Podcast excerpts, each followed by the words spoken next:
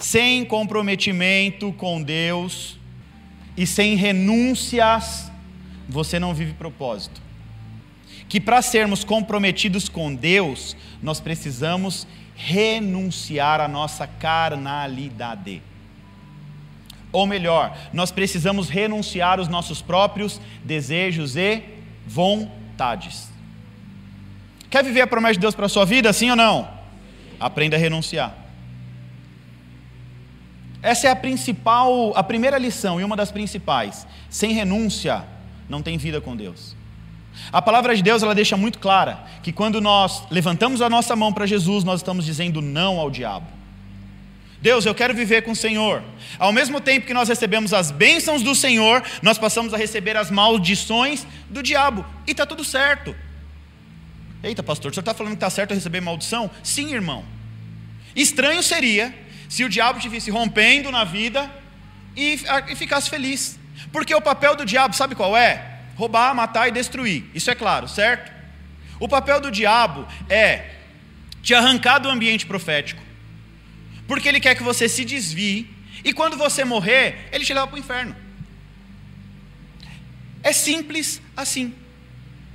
Deus ele está querendo ter uma vida com você. Deus está querendo te mostrar coisas que você nunca viu. Deus está querendo liberar palavras sobre a sua vida, palavras proféticas, não palavras de homens, mas palavra de Deus. E a grande questão é que a gente sempre fica preso nas nossas debilidades nas nossas impossibilidades, na nossa humanidade. Para você ter uma vida verdadeiramente transformada, você precisa encontrar o seu verdadeiro eu. Quem é você? Melhor, quem será você daqui a cinco anos? Você precisa entender uma coisa. Eu e você nós somos normalmente os agentes limitadores da operação e do agir de Deus sobre as nossas vidas. Nós limitamos o poder de Deus sobre as nossas vidas. É como se Deus estivesse querendo te elevar, mas você acha que ali está bom. A vida humana é mais ou menos assim, ó. Me segue aí com a câmera. Eu vou fazer uma construção e eu estou aqui num platô. Construí, cheguei nesse nível. Aí Deus fala para mim: sobe, filho. Subi. Cheguei no outro nível. Eu vou caminhar nesse nível, mas eu vou subir de novo. E vou subir de novo. E vou subir de novo. Se eu parar de limitar Deus, eu vou subir, subir e subir. Eu vou viver a zona de milagres. Se eu entender isso. Nenhum soldado se deixa envolver pelos negócios da vida civil, ou seja, desejos carnais, já que desejam agradar ao seu general. Se eu quero verdadeiramente agradar a Deus, eu não preciso ficar na rede social. Se eu quero verdadeiramente agradar a Deus, eu não preciso mostrar que eu sei falar um versículo bíblico. Se eu quero verdadeiramente agradar a Deus, eu vou abdicar dos desejos da minha carne para viver as promessas de Deus.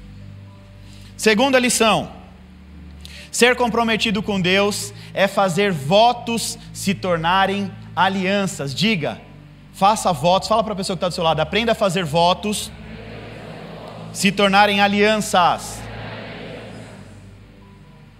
Gênesis capítulo 28, 20 ao 22 diz assim: E Jacó fez um voto dizendo: Se Deus for comigo e me guardar nessa viagem que eu faço, e me der pão para comer e vestes para vestir, e eu em paz tornar a casa de meu pai, o Senhor será o meu Deus, e essa pedra que tenho posto por coluna será a casa de Deus e de tudo quanto me deres, e certamente eu te darei o dízimo.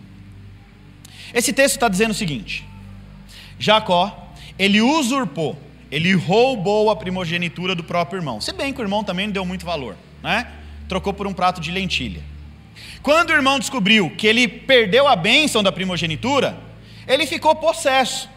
Então a mãe de Jacó falou: Ó, corre, vai para a casa do seu tio Labão, vai viver um tempo lá, até a ira no coração do seu irmão né, se aplacar, ele parar, porque ele vai te matar. A Bíblia diz que Esaú era um exímio caçador, e Jacó já ficou com medo. Então Jacó teve que fazer o quê? Fugir. No meio do caminho, ele parou num lugar que ele intitulou, que ele colocou o nome de Betel. lugar da luz, ele colocou o nome de Betel. E lá ele pegou uma pedra, fez de travesseiro e dormiu. Durante o sono profundo dele, ele teve uma visão. Que visão foi essa, pastor? Uma visão de anjos descendo e subindo, descendo, subindo, subindo e descendo. E aí, quando ele acordou, ele teve o um entendimento que aquele lugar era a porta do céu. Por que porta do céu, pastor? Porque era um lugar onde Deus abriu um portal espiritual para a vida dele. Que, que eu quero te dizer com isso? Que o seu milagre, ele começa a ser gerado no secreto, mas ele é, é, finaliza, ele é exposto publicamente. Existem ambientes proféticos, ambientes onde Deus é, é, decidiu derramar a presença. Eu não estou dizendo que o galpão é santificado, preste bem atenção. Algum, há um ano e meio atrás, nós alugamos em agosto, nós vamos fazer dois anos de Evo. Há um, há um ano e meio atrás, aqui nesse posto aqui de cima, eu fui abastecer e meu carro não quis funcionar. Carro novinho, eu falei para o rapaz, ó, deve ter algum problema na gasolina aí, porque o carro não quer funcionar. Na hora, não, não queria mais ligar. Aí, esse rapaz falou: Não, senhor, fica tranquilo, eu vou chamar o, o, mecânico. Tem um mecânico aqui no Eliseu aqui e tal. Aí o cara chegou, o mecânico lá numa Porsche. E rapaz, olha o mecânico daqui, como é que é? Aí chegou lá, olhou meu carro, levou um aparelhinho, colocou, plugou, o carro funcionou. Na hora. Aí ele falou, eu acho que eu já te vi e tal, não sei o quê. Você tem algum comércio na Eliseu? Eu falei, então, eu aluguei o galpão ali, número tal, tal, tal, tal. Ih, esse galpão não presta não, filho. Esse galpão aí é, é, é, chama falência. Falei, como é que é, irmão? Esse galpão, todo mundo que chega no galpão não aguenta ficar um ano. Quebra tudo que tem. Aqui já teve agência de moto, restaurante, oficina mecânica, não sei o que, tudo quebrou. Aí eu olhei para o varão e falei assim, irmão, deixa eu falar uma coisa para você. Nós estamos há seis meses nesse galpão. E eu te garanto que esse galpão não foi preparado para sua oficina de moto, mecânica, restaurante. Agora vai dar certo. Aí ele olhou, vai por quê? Eu falei, porque agora lá é um ponto de encontro de fiéis que vão adorar a Deus. Lá é uma igreja. Ele olhou, é uma igreja? Mas não parece, parece uma balada. Eu falei, mas é assim mesmo, é igreja. Não é balada, não, é igreja, irmão. A propósito, se você quiser ir na balada, vai lá, domingo às 18, balada para Jesus, vamos. Aí o irmão olhou assim para mim, rapaz, você está seis meses lá, está dando certo.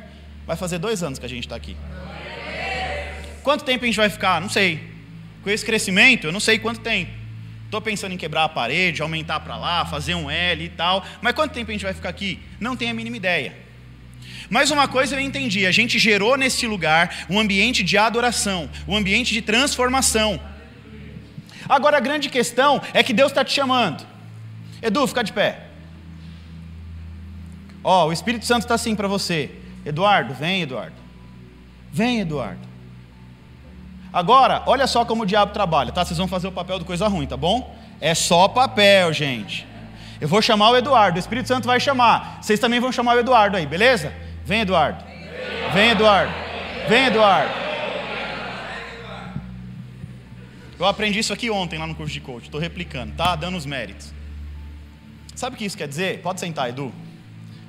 Ou você dá atenção à voz de Deus que está te chamando para um novo tempo, ou você fica dando atenção a todas essas vozes que estão impedindo você de viver uma vida plena. Melhor, vou melhorar para você, para você entender isso aqui e não sair com dúvida, em nome de Jesus. Ou você vai dar atenção, ouvidos à voz de Deus, você vai aprender a ter sensibilidade para ouvir a voz de Deus, entender o teu propósito e caminhar rumo ao seu destino profético. Ou você vai continuar vivendo essa vida que você aprendeu a viver, porque as vozes vão ficar te chamando para o destino contrário. Pastor, mas como eu quero conhecer o meu destino profético? Quer o segredo? Comprometimento.